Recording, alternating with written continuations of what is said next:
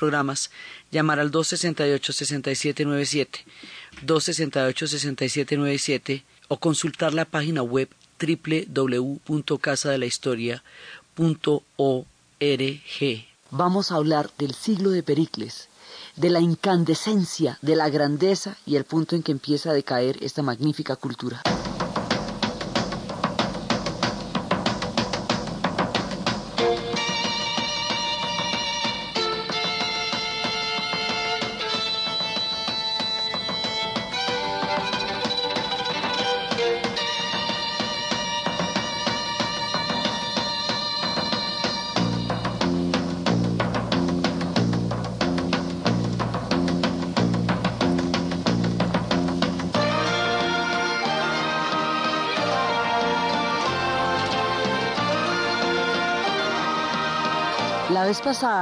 Estábamos hablando de cómo las sociedades pueden tener Platón, pueden tener Aristóteles, pueden tener tipos maravillosos, pero si no es el momento en que estén maduras, si no es el momento en que los puedan identificar y los puedan reconocer, pues entonces terminan en la horca. Entonces resulta que rara vez sucede, como sucedió en este tiempo, que llega el hombre adecuado al lugar correcto en la hora que toca y como es. Ese es el caso de Pericles. Pericles llega a una Atenas lo suficientemente madura, lo suficientemente evolucionada para entender la clase de gobernante que él fue. Y el tipo tiene la talla de Atenas y Atenas tiene la talla de él.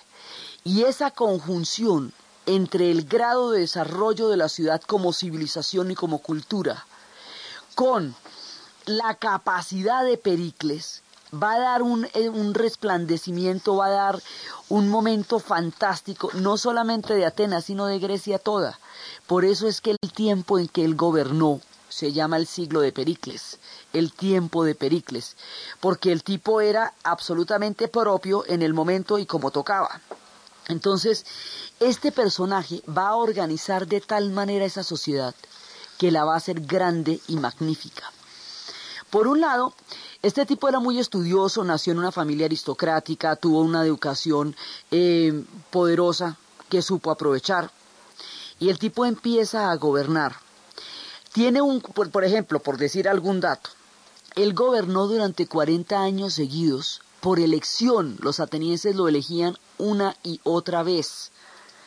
Y salió al cabo de 40 años de gobierno con exactamente el mismo patrimonio con el que entró.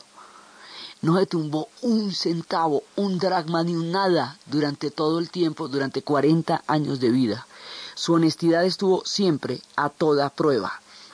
Entonces, empezando por ahí. Pero así como era de honesto, también era un tipo fresco, digamos, no hizo de la honestidad una religión, no se volvió un perseguidor, fue lo suficientemente indulgente con las flaquezas y las debilidades humanas para poder gobernar a los atenienses, y lo suficientemente honesto y recto con su propio carácter para poder ser ejemplo para toda la ciudad. Tenía el equilibrio entre la rectitud y la indulgencia porque muchas veces las personas que son de una rectitud intachable pueden llegar a ser terriblemente severas.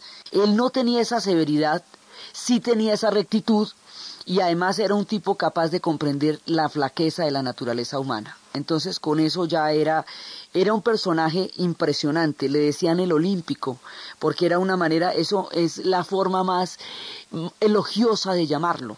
Era una manera de decir que en él estaban todas las virtudes. Este tipo se va a volver el arquetipo del gobernante, el ideal de todo gobernante recto y honesto, de toda persona que aspira a ser digno de su pueblo, es Pericles por las características personales que tiene.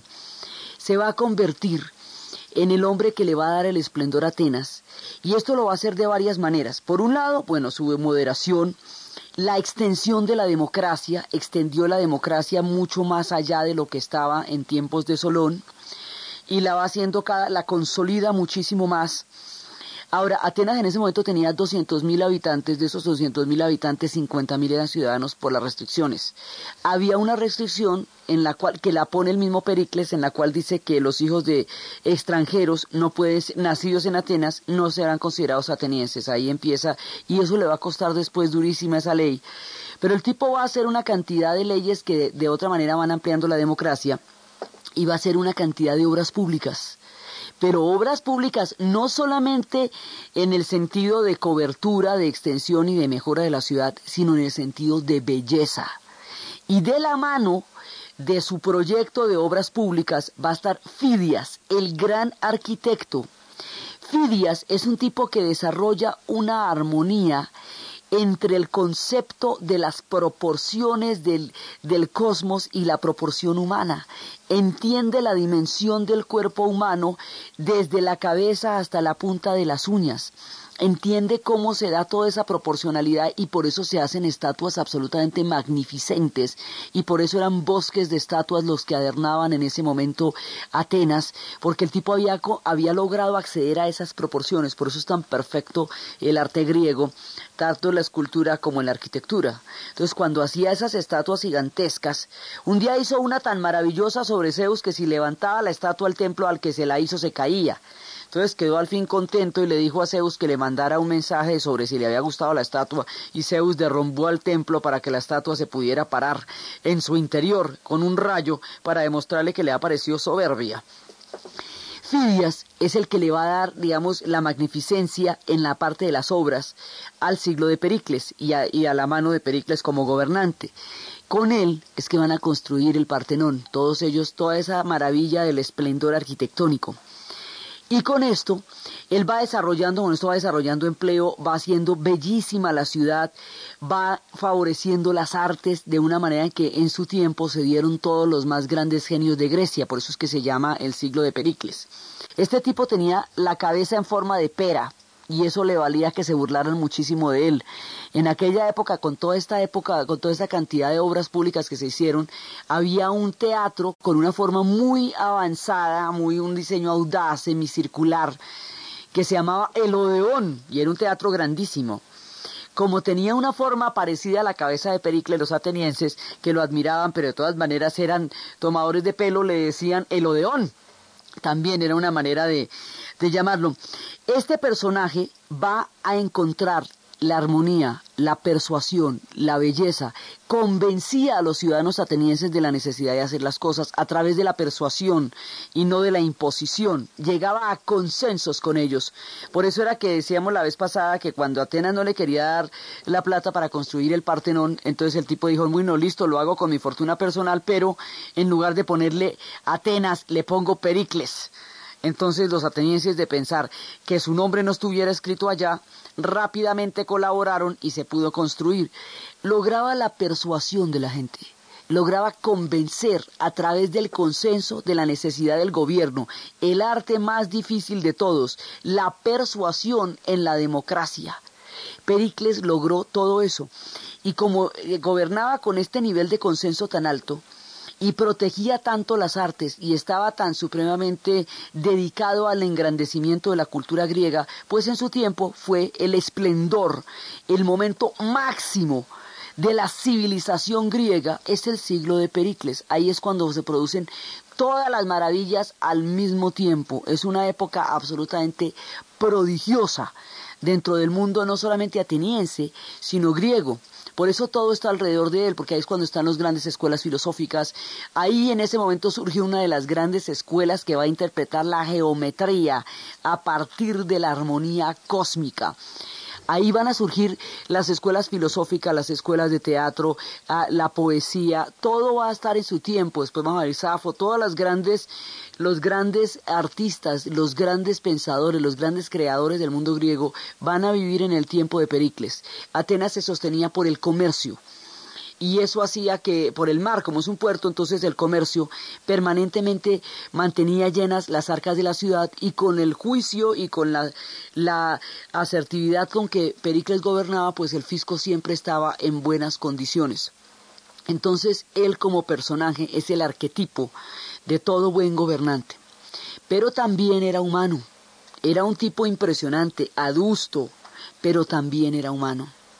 Y se va a enamorar profundamente de una mujer que se llama Aspasia.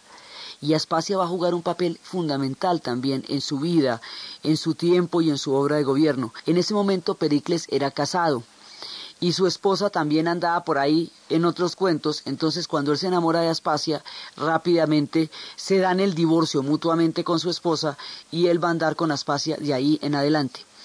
En una sociedad donde las mujeres no tienen el acceso directo a la forma de la vida pública, ni al empleo, ni al poder, ni a la política de manera directa, todo tiene que hacerse de forma indirecta es la única manera porque no se puede de otra. Así en las sociedades japonesas las geishas van a determinar un cierto nivel importante de decisiones a través de su compañía y su encuentro con el mundo donde se está manejando el poder. Más adelante, en los tiempos de la Revolución Francesa, había una serie de mujeres que tenían en sus salones la recepción de los grandes pensadores en ese momento de, Francia y que influían directamente sobre ellos, como Madame de Pompadour, Madame de Valéry, que eran de Valéry, que eran mujeres súper influyentes. Entonces aquí Aspasia va a ser este tipo de mujer, un poco como una, una, una, persona que va a estar unida a él toda la vida y que con la que van a gobernar los dos. Ella es una mujer muy preparada, dicen que su nivel de conversación era absolutamente fascinante, que era una mujer encantadora y que era una mujer sumamente culta y preparada y prácticamente gobernó con él todo el tiempo. Él tuvo, tuvo hijos con Aspasia y los hijos con Aspasia no podrían ser reconocidos como atenienses por la misma ley que él había promulgado que los hijos de los atenienses, que no los hijos que nacidos en Atenas, pero no hijos de atenienses, es decir, los extranjeros, la ley de sangre y suelo. Eso, se aplica actualmente en Francia, que usted para tener la ciudadanía tiene que no solamente haber nacido en la nación, sino ser hijo de padre y madre de esa nacionalidad. Aspasia no era ateniense. Entonces, como Aspasia no era ateniense, los hijos de él con ella no podían recibir la ciudadanía por la ley que él mismo promulgó. La parte humana de Pericles va a tener una influencia importante en la política y eso es lo que vamos a ver después.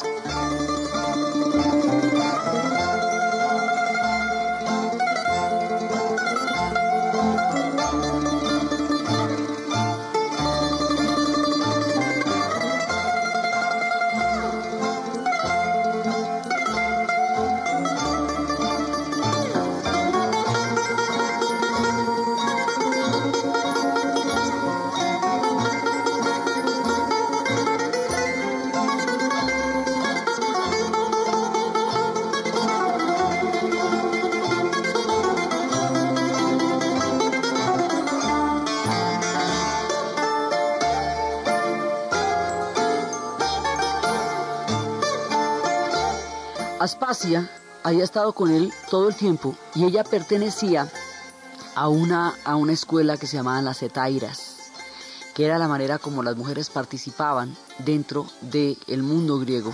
Las etairas tenían, digamos, aquí hay una serie de personajes que se van mezclando y van conformando otro tipo de espectros de la sociedad griega. Entonces, Aspasia etaira, después vamos a contar qué son las escuelas de las etairas, y ella va a estar con él hasta el final. En un momento le van a hacer un juicio a ella y la van a acusar de toda clase de, de, digamos, de improperios acerca de su vida que no eran ciertos, pero que era una manera de, de, de complicarle la vida a Pericles. Es decir, aquí nos enfrentamos con uno de los dilemas más viejos de la historia, el carácter humano de los gobernantes. Los gobernantes tienen un espacio en el cual manejan el poder de la manera más capaz, en este caso, pero tienen un espacio que es el espacio personal. Por el espacio personal sus adversarios llevaron a Aspasia a un juicio donde no le pudieron probar nada, pero le hicieron la vida bastante amarga a Pericles en el final de su tiempo. Cuando vayan a estallar las guerras entre Esparta y Atenas, que después vamos a ver que son las guerras que van a, terminar con el esplendor de los griegos, en ese momento, cuando empiezan las guerras con, con Esparta, Pericles le pide a la ciudad que se refugie dentro de las murallas, porque dentro de las murallas los espartanos no pueden entrar. Los espartanos son de montaña y esta gente es de mar. Entonces, si usted se refugia en las montañas, en, la, las murallas de la ciudad, se atrinchera en la ciudad, la puede seguir abasteciendo desde el mar, porque el control del mar lo tenían los, los atenienses. Entonces la idea era muy buena, pero pasó una cosa terrible, llegó la peste. Entonces al llegar la peste, se va a diezmar muchísimo la población ateniense y le van a echar la culpa a Pericles porque, porque terminan echando la culpa a alguien y en la peste mueren los hijos que Pericles tenía con su primer matrimonio. El pueblo ateniense, cuando se dio cuenta que él había embarrado con Pericles, que había sido ingrato con él, porque él, como muchos de los grandes hombres, también conoció los sinsabores de la ingratitud.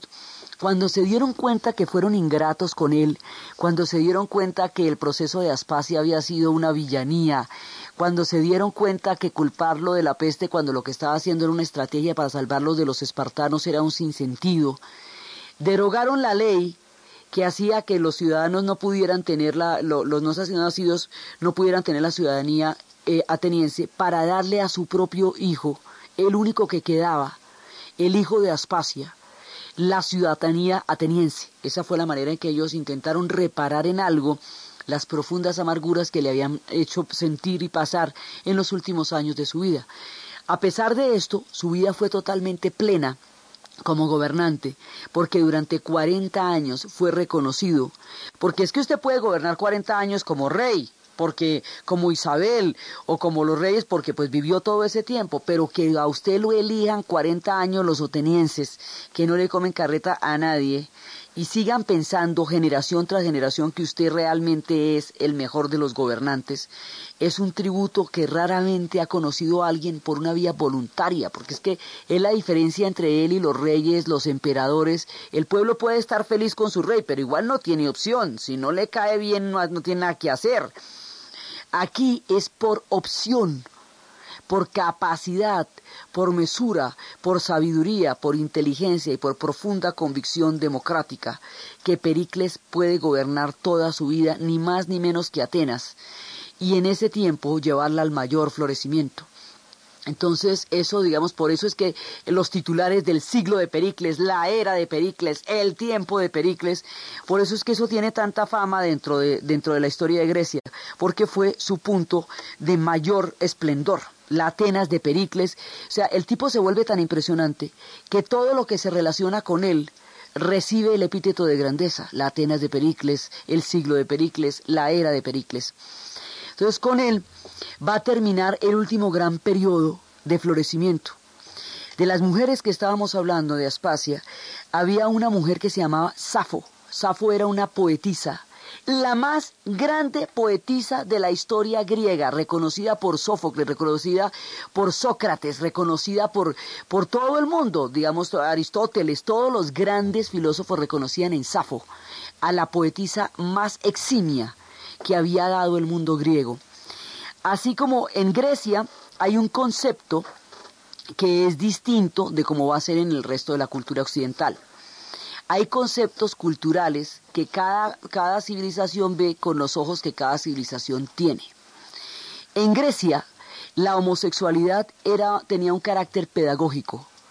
Los alumnos y los maestros se guiaban dentro del espectro de la cultura griega como una parte de las relaciones que había dentro de la pedagogía. Y esto era perfectamente, digamos, era, era un componente de la cultura griega los grandes tebanos, la, falange perfecta de los tebanos, que fue uno de los ejércitos más maravillosos y más poderosos que tuvo eh, el mundo griego en su tiempo, eran amantes. Y esa era la manera de garantizar que no retrocedieran porque no podían dejar en el campo de batalla a aquel que era su amado. Dentro del concepto que tenía esta visión, en el mundo griego hay, hay una parte femenina. La parte femenina era la escuela de Safo Safo venía de la isla de Lesbos. Y en esa escuela había una relación pedagógica con las alumnas que tenía el mismo equivalente. Si ustedes ven en los diálogos de Platón, en el banquete, la relación que Sócrates está planteando con Alcibiades y con sus discípulos es una relación que también tiene estas, estas matices. Por eso, en el mundo griego, ella va a ser reconocida como la más grande de las poetisas. Ella va a tener una escuela que se llama las Etairas. Y las etairas son estas mujeres cultísimas, súper preparadas, que van a acompañar a los hombres en las lidias del poder, en las lidias de la cultura, de la producción, es la manera como las mujeres van a participar del mundo griego a través de la formación de las etairas.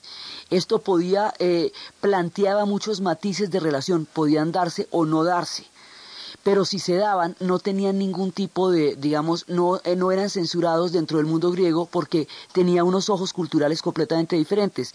La manera como se mira la homosexualidad depende de la cultura que la mire. Los griegos la miraban como una de las múltiples posibilidades de las relaciones que existían entre los griegos en la pedagogía, en el conocimiento, en las artes, en la política, eh, en todos los sentidos, junto con muchas otras maneras de relacionarse con el mundo. Así era que lo relacionaban. Mucho tiempo más adelante, esta visión griega, desde la interpretación cristiana, va a ser profundamente censurada porque el cristianismo toma unas raíces de lo griego, que son las raíces de Aristóteles y de Platón, pero otras raíces de los griegos no. Otra, con las otras raíces va a tener una relación de lo que ellos van a llamar paganismo y van a, a censurar cosas que la cultura griega aceptaba. Por este cambio de mentalidad y de visión del mundo griego al mundo cristiano, los versos de Safo, la más grande de las poetisas, fueron quemados mucho tiempo después, la mayoría de los versos, en, la, en las eras cristianas, porque las referencias que tenían a, los, a cierta parte de la cultura griega no coincidían con las referencias que tenían los cristianos. Entonces mucha, muchísima parte de su obra se perdió. Solo quedaron en un sarcófago en la parte, eh, de, después con los egipcios, que se pudo conseguir de 900 versos de Safo, que es lo único que se puede conservar porque se salvó de la quema que los cristianos harían. Los cristianos después van a reinterpretar la cultura griega, van a retomar de ella lo que necesiten y van a censurar o olvidar o mutilar aquello que no aprueben o que no esté dentro de su interpretación del mundo. Pero en el mundo griego, Safo fue la poetisa más importante de todas. Las etairas fueron una escuela de conocimiento y de formación que acompañó al poder y de esas etairas venía Aspasia. Estas mujeres eran mujeres que participaban indirectamente de una sociedad que no las podía vincular de una manera, que no las vinculaba de una manera completa.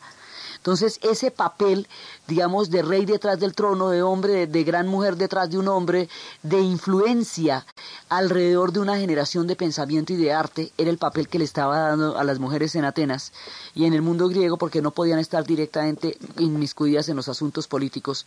Y esa marginalidad se mantuvo durante mucho tiempo y durante muchas sociedades. En el mundo romano esas cosas mejoraron, sin que se hubieran puesto maravillosas tampoco, pero sí mejoraron mucho.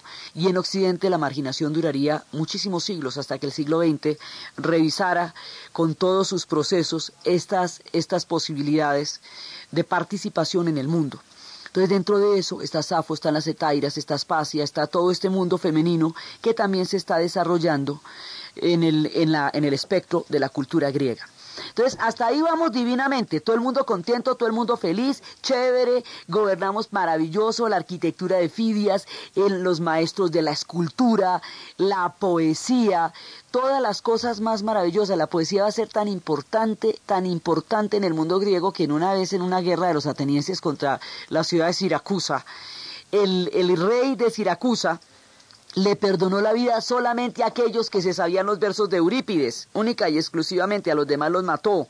Los que se sabían los versos de Eurípides los dejó libres. Así era importante. Era, dentro del esplendor del mundo griego, esto va a ser fundamental.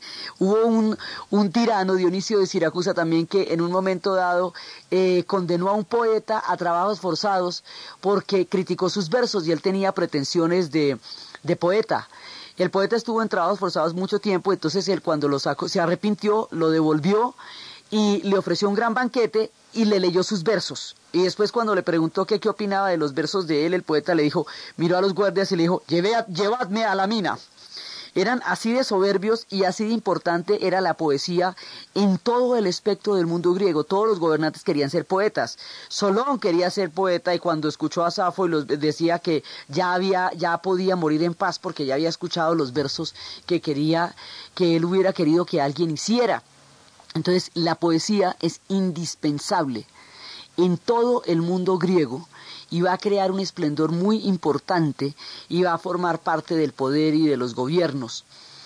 Cuando todo este mundo tan maravilloso había llegado a su punto máximo de civilización, se va a producir un fenómeno que va casi como a consumir en su propia grandeza, como en sus propias llamas, como en su propia incandescencia la grandeza de los griegos. Ese fenómeno van a ser las guerras entre ellos y eso es lo que va a llevar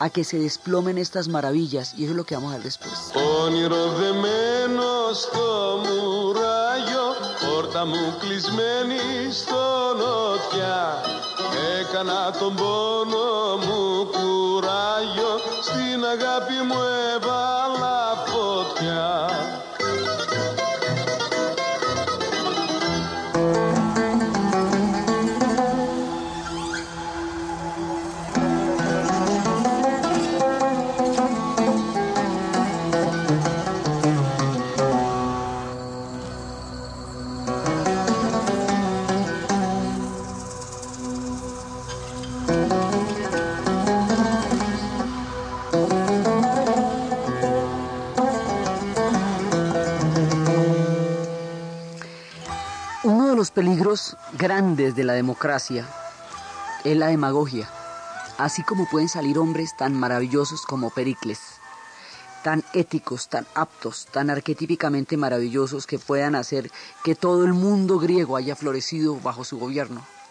Así pueden también salir hombres fascinantes, encantadores, pero falsos de pretensiones.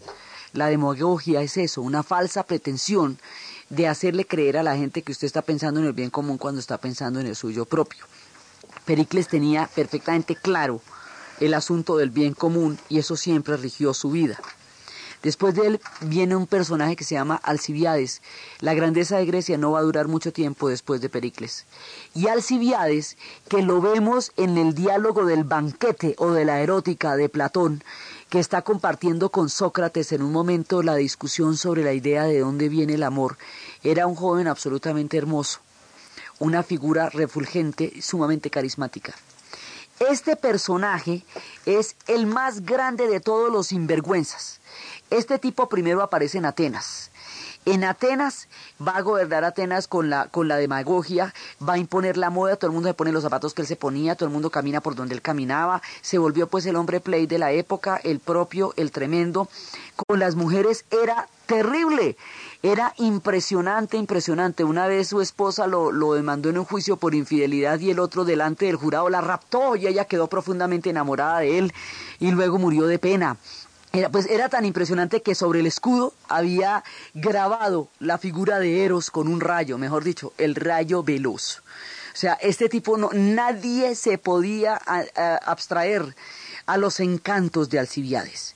Entonces Alcibiades va trepando y va trepando entre una y otra manera, entre toda su, su, capacidad de seducción con las mujeres y entre su capacidad de persuasión con los hombres y entre su capacidad de intriga porque era absolutamente hábil, pero además también era un gran militar. El tipo va trepándose y va trepándose y va creando intrigas políticas y va llevando las intrigas políticas hacia la guerra porque también era un tipo demasiado amante del poder y veía en la guerra una oportunidad de hacerse al poder.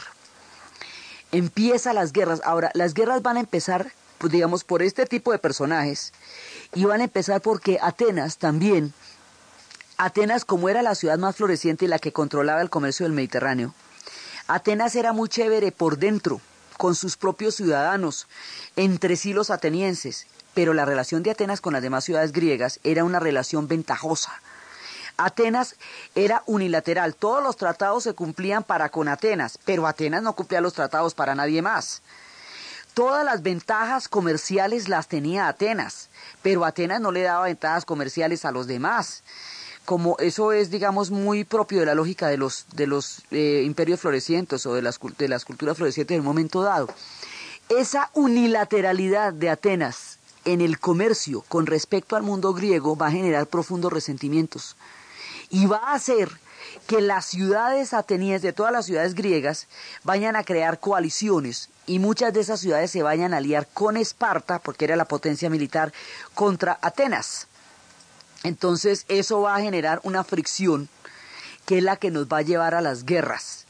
Y como Esparta era un poderío militar tan grande, pues las guerras que se van a armar ahí van a ser guerras grandísimas. Esa unilateralidad, esa, esa, esa manera, digamos, tan, tan desigual como Atenas planteaba el comercio, con todo el control que tenía el Mediterráneo por ser un puerto, va resquebrajando la estructura del mundo griego. Entonces todas las demás ciudades, Tebas, Corito, Siracusa, eh, Micenas, son muchísimas ciudades, se van a establecer alianzas, unas con Atenas, pero la mayoría con Esparta. Entonces tenemos un factor que es el trato del comercio y otro es este tipo de personajes sinvergüenzas que le van a jalar a la guerra. Entonces Alcibiades va a llevar a la guerra a Grecia, en ese momento va a llevar a Atenas contra Esparta. Después, cuando ya vio que había metido a la ciudad en un lío muy grande, va y traiciona a los atenienses y se va para de los espartanos y llega a Esparta y en esa, con esa austeridad con que vivían los espartanos, y después de que este tipo había vivido en el lujo más grande, en el esplendor más grande y en el sibaritismo más grande en Atenas, pues va a llegar a Esparta y entonces la monta de espartano, porque él era un camaleón. Y de todas maneras, como era un tipo tan fino y refinado, y los espartanos eran toscos y rudos por la manera como hemos visto que los crían, pues las mujeres espartanas morían por Alcibiades. Semejante finura, entonces va y, él, eh, en un momento a uno de los grandes líderes espartanos se ha ausentado por la guerra y cuando vuelve su mujer tiene un espartanito de Alcibiades. Entonces, ¿y esto cómo era? Y entonces Alcibiades dijo que ante una cultura tan magnífica, él no había podido negarse a la tentación de contribuir con su sangre al perfeccionamiento del mundo espartano. Sin embargo, le pareció que era buena idea irse, a pesar de su declaración. Se va y se le une a los persas que son los enemigos más grandes de los griegos, con todo el conocimiento que tenía de atenienses y de espartanos, va y se le une a los persas. Entonces los pone a pelear contra los espartanos y en Persia también se pone de moda y se vuelve persa, todo lo persa que quiera.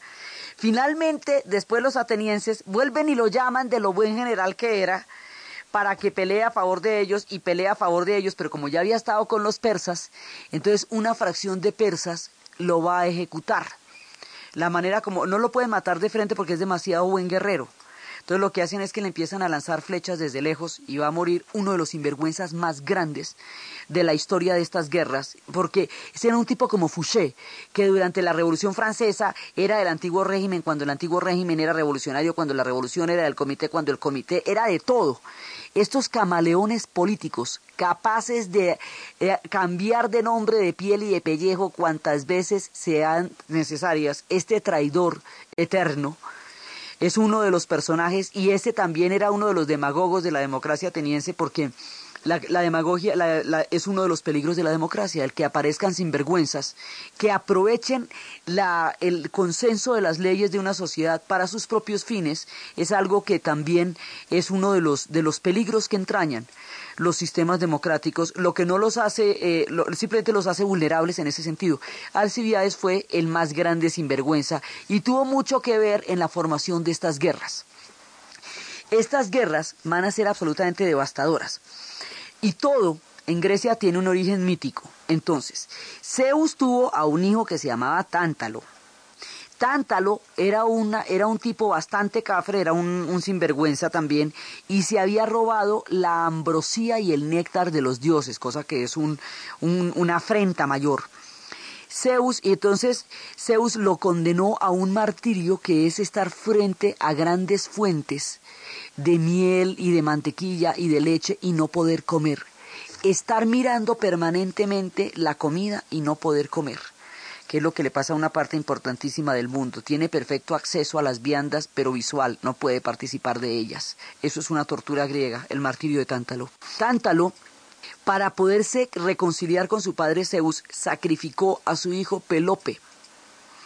Y Zeus se compadeció del sacrificio del hijo, o sea, de su nieto, del hijo de Tántalo, y volvió a reconstruir a Pelope y le volvió a la vida para que, para que pudiera regresar de la, del, del intento que había hecho Tántalo de reconciliarse con él.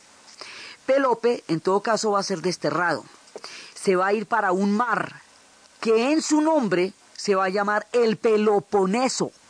Entonces las guerras del Peloponeso se llaman así porque son alrededor de ese mar, no es que a un lado queda Esparta y al otro queda Atenas y en la mitad queda el Peloponeso. Entonces, es, digamos, las guerras de todas esas ciudades son alrededor de ese mar que hoy llamamos el Peloponeso, por eso se llaman así.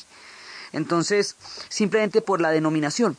Entonces, Pelope era un tipo que se fue a una carrera de caballos eh, donde estaba corriendo el rey Enamaos y este tipo era tramposo, Pelope. Entonces se unió con un tipo que se llamaba Mirtilio y le dijo que le descompusiera el carro al rey para que el rey se matara en la carrera y él se pudiera casar con su hija Hipodamia y gobernar ese reino. Y Mirtilio hizo eso. Entonces le dijo, mire, si usted me hace este cruce, gobernamos los dos, yo le comparto el poder. Entonces Mirtilio dijo, bueno, va para esa. Y Mirtilio le apretó uno de los tuercas al carro y con esa la, tuerca se, en un momento dado rodó y el carro se estrelló uno de los de esas carreras de carros con caballos el rey enamado se mató efectivamente como estaba planeado pero en lugar Pelope en lugar de compartir el poder con Mirtilio como le había prometido lo que hizo fue arrojarlo al mar Mirtilio lo maldijo le dijo que toda su estirpe estaría maldita y que tendrían cualquier cantidad de desgracias, y cayó al mar. Pelope se casa con Hipodamia, la hija del rey que él ayudó a asesinar, y van a tener Atreo. Por Atreo es que se llama la casa de los Atreides, es porque después para los lectores de ciencia ficción en la historia de Dune, eh, Paul Atreides es la casa la casa a partir de la cual se va a desarrollar toda la epopeya que significa la saga de Dune. Eso es tomado de Atreo y de los Atreides, que estos son todos los pueblos aqueos. De Atreo, Atreo va a tener dos hijos, Agamenón y Menelao. Agamenón es el que se va a casar con Clitemnestra y Menelao con Helena. Y la maldición que existe sobre la estirpe de los Atreides los va a coger a ellos sin darse, sin que ellos ni siquiera supieran que existía. Porque a Menelao, pues ya sabemos que Helena va a ser raptada por Paris y eso va a llevar a la guerra de Troya. Y cuando Agamenón regrese después de la guerra de Troya, Clitemnestra, su mujer, lo va a asesinar para quedarse con, con el hombre con quien ella estaba en ese momento y la venganza de la muerte de Agamenón es la que va a protagonizar su hijo Orestes en la tragedia de la Orestiada. Entonces todo esto está aquí. Eh, cada uno de ellos gobernaba, Menelao gobernaba Esparta y Agamenón a Micenas. Y después ellos van a caer a manos de sus propias mujeres dentro de la maldición que Mirtilio había hecho sobre Pelope por la traición que le había hecho al, al arrojarlo al mar.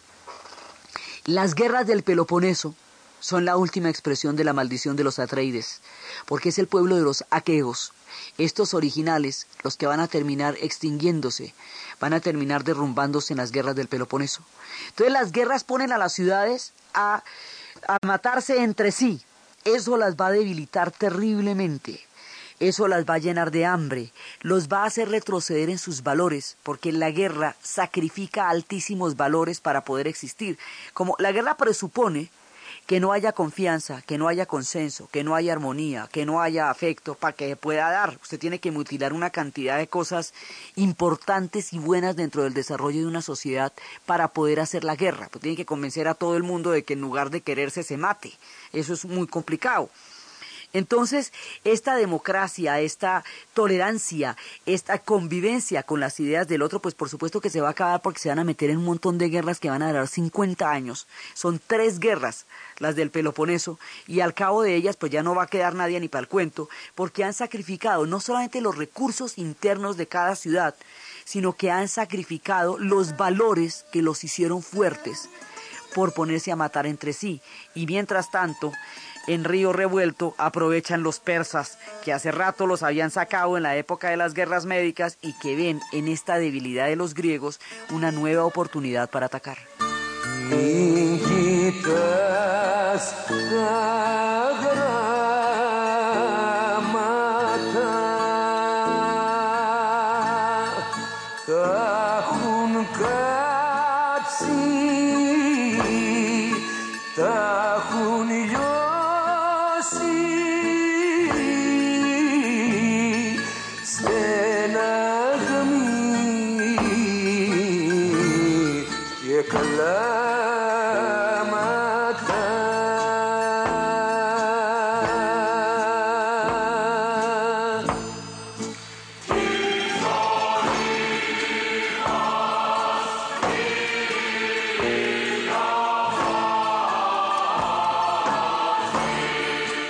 La guerra desgasta la tolerancia de las ideas, mata el afecto, mutila la ternura, destruye las posibilidades de prosperidad de los pueblos, atrasa a las sociedades, porque para poderla ganar hay que barbarizarse, hay que volverse salvaje y el volverse salvaje retrocede los logros de los pueblos como civilización.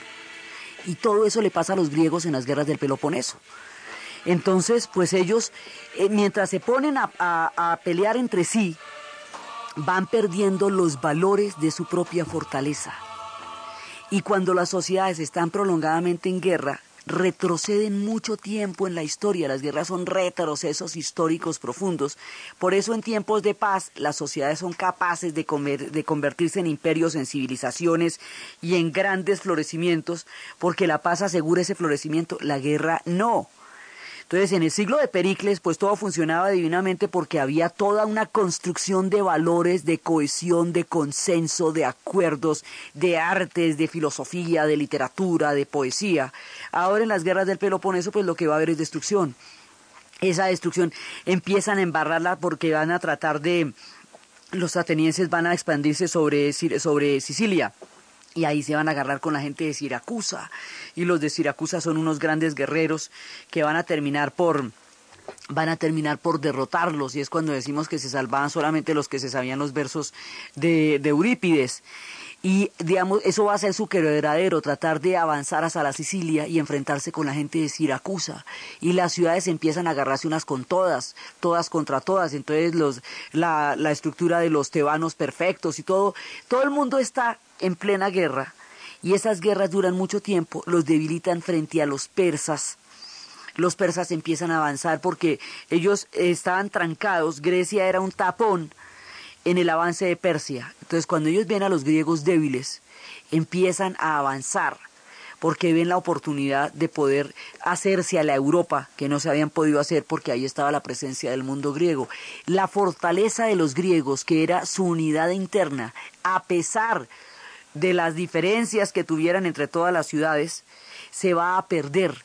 La pertenencia a la ciudad se va a perder. Entonces ya no hay un ejército de la ciudad, sino que hay ejércitos mercenarios que pelean ahora para una ciudad, ahora para otra, porque la guerra descompone también y hace que la gente pierda el sentido o la razón por la cual empezó. La primera baja de una guerra es la verdad. Entonces empiezan a, a perder todo sentido de pertenencia y ya no son ciudadanos de las diferentes ciudades griegas, sino que son ejércitos mercenarios que se cambian de bando de un lado al otro y empiezan a aparecer lo que se llama el cosmopolitanismo, es decir, el ciudadano que pertenece a todas las demás ciudades. Hoy por hoy es ciudadano del mundo, pero en este momento se pierde el arraigo de cada ciudad. Y cuando se pierde el arraigo de cada ciudad se pierde la fuerza, porque la fuerza de las ciudades-estados era lo que le daba a los griegos esa, ese temple que les permitía resistir. Entonces ellos empiezan a resquebrajar con estas, con estas guerras. La maldición de Mirtilio va a reinar sobre el Peloponeso. El mundo de los ateos, eh, de los aqueos, está en peligro. Y todo, y el mundo de los dorios también, que son los espartanos, los espartanos se van a enfrentar a Epaminondas. Bueno, esto se va a ir desbaratando, como si los griegos se hubieran, eh, se hubieran disuelto en su propia luz y la extinguieran ellos mismos a manos de sus propias de sus propios ejércitos. En ese momento de drama hay un pueblo montañés que los griegos consideraban bárbaro, que quedaba al otro lado de las montañas. Ellos nunca los invitaron a sus Juegos Olímpicos, ni a sus fiestas, ni a sus parrandas, ni a, ni a la Hélade, ni nada. Los consideraban siempre montañeses y los miraban poquito como eran de soberbios los griegos. Este pueblo que crece paralelamente a ellos, que tiene un gran poderío militar, pero que no tiene una civilización tan grande, este pueblo siente que esa civilización griega está madura para intervenirla y para potenciarla. Allá, en ese pueblo, entre los montañeses de ese lugar que se llama Macedonia, va a nacer un tipo que se llama Filipo. Filipo de Macedonia ve la cosa con los griegos y dice, aquí esta es mi oportunidad. Y Filipo empieza a conquistar poco a poco a las ciudades griegas. Demóstenes, el famoso orador, que había nacido tartamudo y se metía piedritas en la boca para poder eh, desarrollar la oratoria, que se iba a las montañas para expandir sus pulmones, que hizo toda clase de cosas para convertirse en el gran orador de Grecia empezó a advertir acerca del, peligro de Filipo de Macedonia y lanzó una diatriba contra él, una vaciada, pues una, una, un regaño grandísimo que se llaman las filípicas porque eran contra Filipo de Macedonia. Entonces, cuando alguien lanza una diatriba, un gran, eh, un gran ataque de oratoria contra un personaje, se dice que le ha lanzado una filípica porque eh, por recordando la, la, oratoria de Demóstenes contra Filipo de Macedonia. Pero Filipo fue conquistando lentamente las ciudades griegas, perfeccionando las tácticas de guerra, la falange que él la tomó de los griegos por la falange perfecta de Tebas, de este ejército de amantes, va a ser derrotada por él porque él va a perfeccionar las técnicas de la falange, va a entender la lógica con la que pelean los griegos y va a derrotarlos. Pero en lugar de sumirlos en el oscurantismo, como temía Demóstenes, lo que va a hacer es aprovechar su gigantesca cultura y civilización para unir todas las ciudades griegas en torno al poder de Macedonia. Este tipo es un rey. Ahí retrocedemos en materia de democracia y todo eso porque no es un gobernante elegido, es un rey que va a dominar a los griegos. Al dominarlos los cohesiona y los une en torno a él como nunca estuvieron unidos, pero ya no sobre la supremacía griega, sino sobre la supremacía macedonia. Entonces, ¿qué quiere este tipo? Este tipo quiere unir a todos los griegos, desarrollar la cultura y la civilización de los griegos con el poderío militar de Macedonia para derrotar a los persas, que son los enemigos serios que ellos tienen ahí. Dice, a los persas los vamos a derrotar y los vamos a acorralar, pero con la civilización griega y con mi ejército.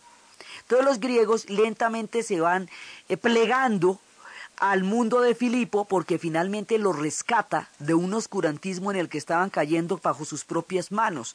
Cuando el tipo llega, ellos están muy deteriorados por las guerras del Peloponeso, ya no tienen ni con qué resistir y como ni ganas. Entonces se van, se van uniendo a Filipo ahí entre chiste y chanza, y el tipo va recomponiendo el mundo griego sobre una mirada macedonia. En ese momento van a darse las bases de lo que se va a llamar el helenismo, porque ya la cultura griega no va a ser estrictamente de cada ciudad, sino que va a empezar a tener un carácter universal. La experiencia de Filipo y de su hijo, que vamos a hablar después, es la que va a hacer que la cultura griega se difunda, porque como aquí se va a armar un imperio gigantesco que va a gobernar medio mundo, y va a llegar mucho tiempo después casi hasta la India, pues hasta la India. Entonces, por donde quiera que va a pasar este imperio, se va contando qué era la cultura griega. Como ellos se llamaban la Hélade, eran los helénicos, los helenos, esos pueblos se va a llamar, esta expansión de la cultura griega por todo el mundo conocido en la época se va a llamar el helenismo, el periodo de helenización. Es por ese periodo, por Filipo y por su hijo, sobre todo por su hijo, pero también por él, que el mundo va a conocer el legado de los griegos. Si no hubiera pasado esto, si Filipo no se monta en este carro y no lo saca adelante, es muy probable que se nos hubiera perdido toda esa herencia entre las sombras y los escombros de un pueblo aniquilado por sus propias manos en las guerras del Peloponeso. Así como las guerras médicas los hicieron fuertes y les permitieron consolidarse porque eran contra los persas, las guerras del Peloponeso los van a debilitar y los van a llevar al ocaso porque son entre ellos mismos. Entonces, el que finalmente los termina rescatando de su propia destrucción va a ser Filipo de Macedonia y le va a montar un nuevo proyecto a un mundo que ya estaba desfalleciente y que ya empezaba a conocer cenizas y ocaso de lo que antes fue el esplendor. Entonces el tipo coge todo lo que hay, lo monta, lo vuelve ejército, se fortalece con la cultura de los griegos, siempre le fascinaron, y empieza con eso un plan de expansión que se va a ir por todas partes. Entonces, él es el que hace la transición de coger el mundo griego, juntarlo, poner el ejército, conquistarlo, volverlo poderío macedonio, empezar a crear toda esa, esa posibilidad de expansión. Pero la expansión propiamente dicha, la audacia mayor, la inmortalidad de este mundo que va a salir de aquí en adelante, la forma como todos lo vamos a conocer, es a través de un personaje de una talla histórica absolutamente impresionante. El hijo de Filipo de Macedonia será conocido en la historia como Alexandros, Alejandro el Grande.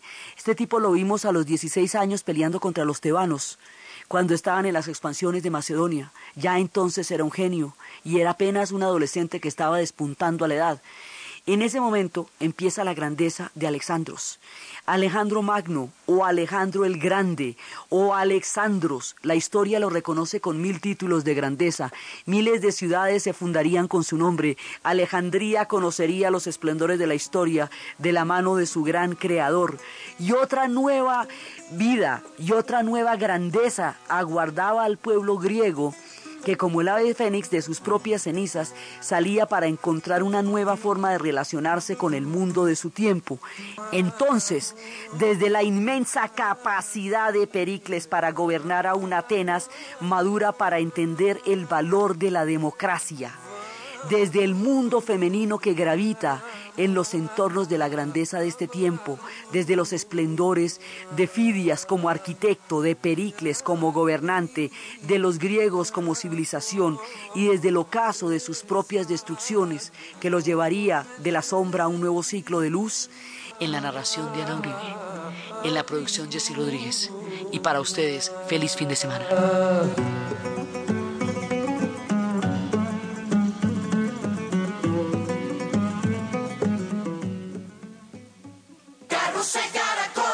Este domingo, a partir de la una de la tarde, las voces, jugadas y goles del fútbol profesional colombiano están en el Carrusel Caracol. Con los partidos Huila versus Deportivo Cali. Un nacional eliminado quiere hacer valer su localía enfrentando al